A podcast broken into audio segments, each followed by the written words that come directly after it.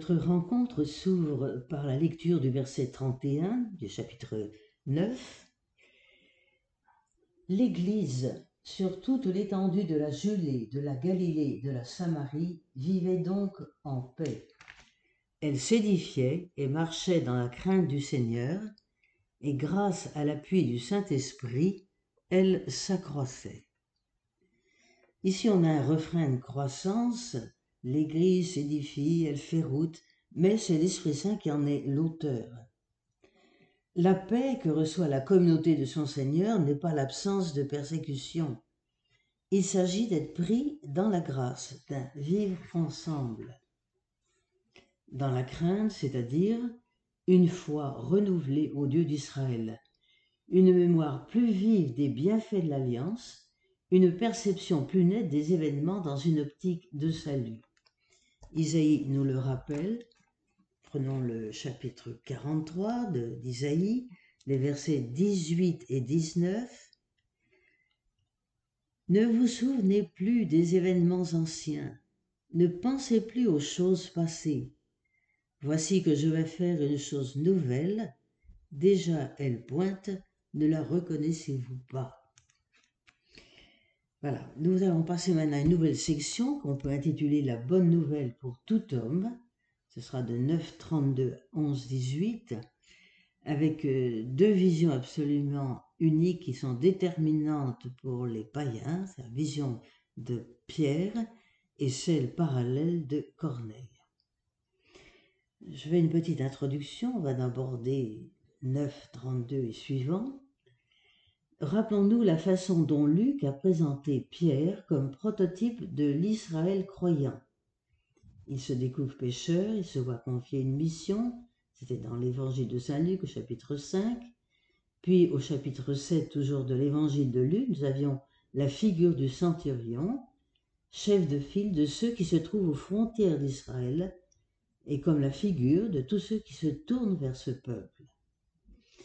Donc, il arrive, nous dit le verset 31, je reviens à notre chapitre 9, la rencontre de ces deux mondes, croyants, païens, sous la motion de l'Esprit Saint.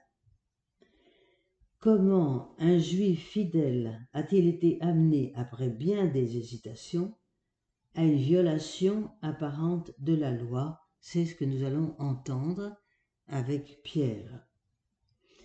Ici, il y a se rappeler deux points fondamentaux. Premièrement, c'est que les dons de Dieu sont sans repentance.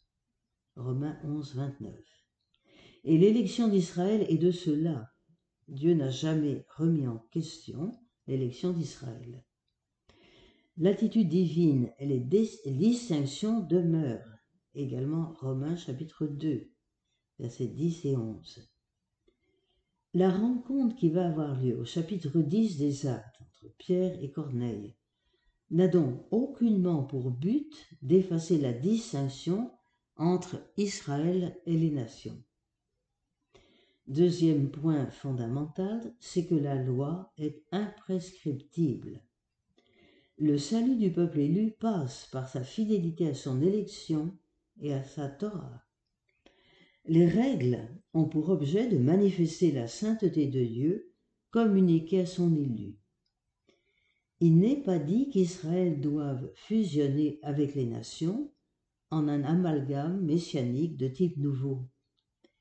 Il n'est pas affirmé non plus que tout fils des nations soit désormais déclaré pur. Ce qui est neuf, c'est qu'un fils des nations, païen donc, puisse être abordé avec un a priori favorable. Il pourrait bien avoir été touché par la puissance universelle de purification du Messie et avoir été donc lui aussi sanctifié. Alors il sera déclaré pur. Donc dans un premier paragraphe, nous avons deux gestes de vie, ce seront les versets 32 à 43, ces deux gestes de vie, nous verrons rapidement, vont être rapportés pour attirer l'attention du païen Corneille. Parce que pour un païen, ce qui est essentiel, c'est ce qui touche à la vie. Donc Corneille attend de Pierre la parole de vie en raison de ce geste de vie. Rappelons-nous d'ailleurs les gestes d'Élie et d'Élisée au premier livre des rois, chapitre 17, versets 17 à 24. Donc, on a un premier geste, ce sera la guérison d'Aîné à Lida, versets 32 à 35. Puis, deuxième geste de vie, la résurrection de Tabitha à Jopé, versets 36 à 43, qui va terminer notre chapitre 9. On voit dans ces deux récits que Pierre est présenté comme le continuateur de l'œuvre bienfaisante et salutaire de Jésus, inaugurant les temps messianiques. Le vocabulaire même nous montre qu'il s'agit bien de gestes de résurrection, avec en verset 42 qui conclut Tout Jopé fut au courant, beaucoup crurent au Seigneur. Pierre demeura assez longtemps Jopé chez un certain Simon qui était pourvoyeur. Donc ici, on a une reconnaissance de l'œuvre du Seigneur. Ce qui va suivre, évidemment, est particulièrement important puisqu'il nous montre un passage décisif dans les actes des apôtres chapitre 10, versets 1 à 23, nous avons deux visions croisées. Ici, Luc est fidèle à son procédé, c'est-à-dire d'agir en parallèle. Il reprend un, procédé hellénistique de visions parallèles. Corneille a une vision à propos de Pierre, Pierre a une vision à propos de Corneille. Seul Pierre, pourtant, voit le ciel ouvert, verset 11. Seul il entend la voix céleste, verset 15. On va donc avoir le déroulement de deux visions parallèles, d'abord versets 1 à 8, on va les reprendre, je les annonce. Récit de la vision dont est gratifié le centurion Corneille, avec l'ordre de faire venir Pierre à Jopé. Puis, verset 9 à 16, le récit de la vision de Pierre à Jopé, avec un sens temporairement obscur. Et puis, en conclusion, le récit de l'arrivée à Jopé des envoyés de Corneille. Donc, on voit bien que les deux visions s'éclairent l'une par l'autre. Donc, reprenons versets 1 à 8. Je vous en fais la lecture. Il y avait à Césarée, un homme du nom de Corneille, centurion à la corde appelée l'italique, dans sa piété et sa crainte envers Dieu, que toute sa maison partageait, il comblait de largesse le peuple juif, et il invoquait Dieu en tout temps. Un jour, vers trois heures de l'après-midi, il vit distinctement en vision un ange lui entrer chez lui et l'interpeller. Corneille. Corneille le fixa du regard, et saisi de crainte, il répondit Qu'y a-t-il, Seigneur? Tes prières et tes largesses sont dressées en mémorial devant Dieu. Et maintenant envoie des hommes à Jopé pour en faire venir un certain Simon qu'on surnomme Pierre. Il est l'hôte d'un autre Simon corroyeur qui habite une maison au bord de la mer. Dès que fut disparu l'ange qui venait de lui parler, Corneille appela deux des gens de sa maison, ainsi qu'un soldat d'une grande piété, depuis longtemps sous ses ordres. Il leur donna tous les renseignements voulus et les envoya à Jopé. Donc, le verset 2 nous présente Corneille comme un craignant Dieu, c'est-à-dire un païen qui reconnaît le Dieu d'Israël. On nous parle de ses aumônes, de ses implorations, donc ici, c'est vraiment le mode religieux du judaïsme. Le verset 3 parle de la neuvième heure, qui est le moment de l'offrande, de la prière, également de la mort du Christ. L'ange du Seigneur, comme à l'Annonciation. Le verset 4 parle de saisie de crainte. Rappelons-nous les femmes au tombeau.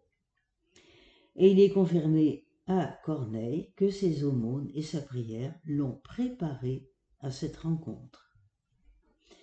Voyons maintenant la deuxième vision, celle de Pierre à Jopé, ce sont les versets 9 à 16. Nous écoutons. Le lendemain, tandis que poursuivant leur route ils se rapprochaient de la ville, Pierre était monté sur la terrasse de la maison pour prier. Il était à peu près midi. Mais la faim le prit, il voulut manger. On lui prépara un repas quand une extase le surprit. Il contemple le ciel ouvert, il en descendait un objet indéfinissable, une sorte de toile immense qui par quatre points venait se poser sur la terre.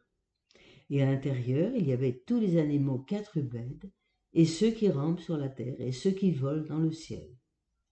Une voix s'adressa à lui. Allez, Pierre, tue et mange. Jamais, Seigneur, répondit Pierre, car de ma vie je n'ai rien mangé d'immonde ni d'impur. De nouveau une voix s'adressa à lui pour la seconde fois. Ce que Dieu a rendu pur, toi ne veux pas le déclarer immonde. Cela recommença trois fois, et l'objet fut aussitôt enlevé dans le ciel. Nous sommes ici à la sixième heure, comme le bon larron. Il nous est parlé d'une extase, verset 10, d'ardéma en hébreu, comme en Genèse au chapitre 2, comme en Genèse encore au chapitre 15.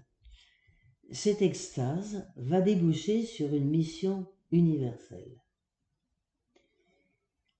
Le verset 12 est un rappel et un symbole de la création.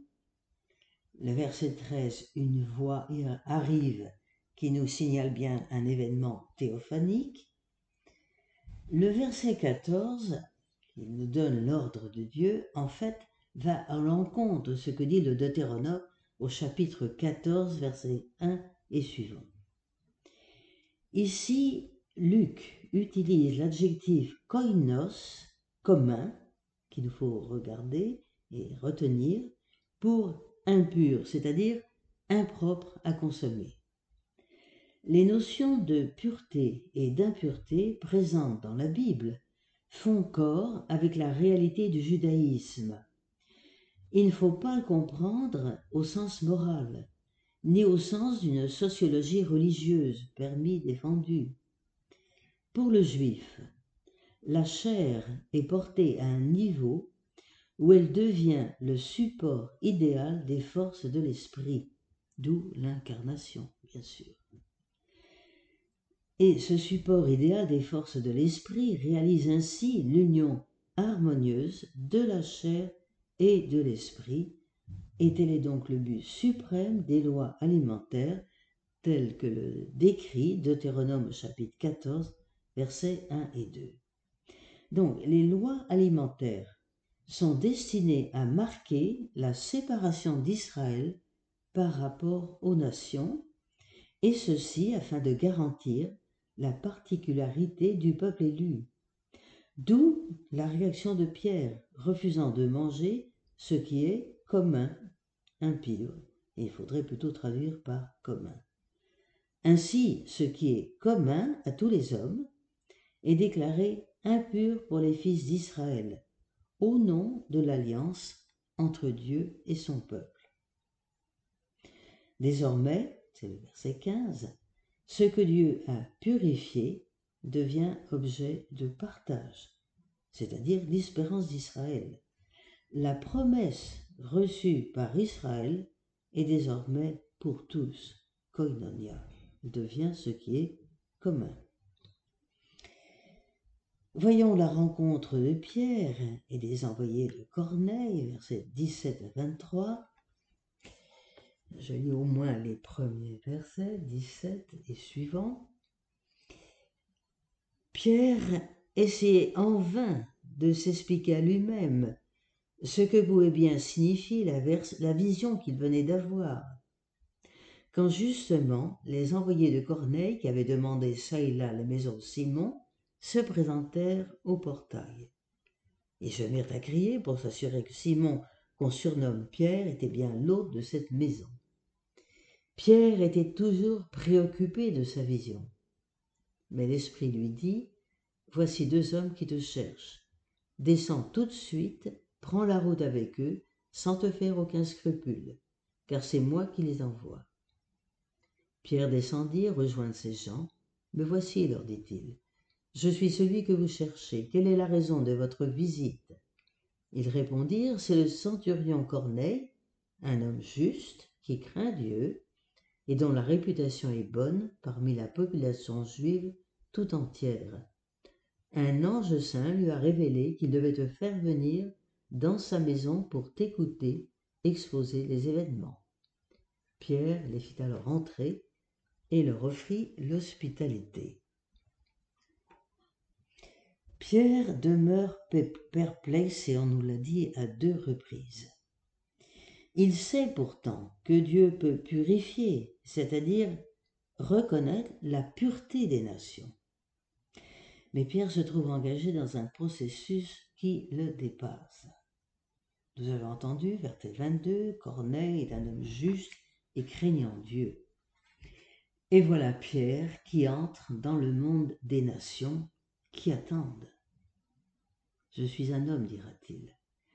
Mais nous entendons bien que l'adoration réservée au peuple juif va franchir les frontières d'Israël.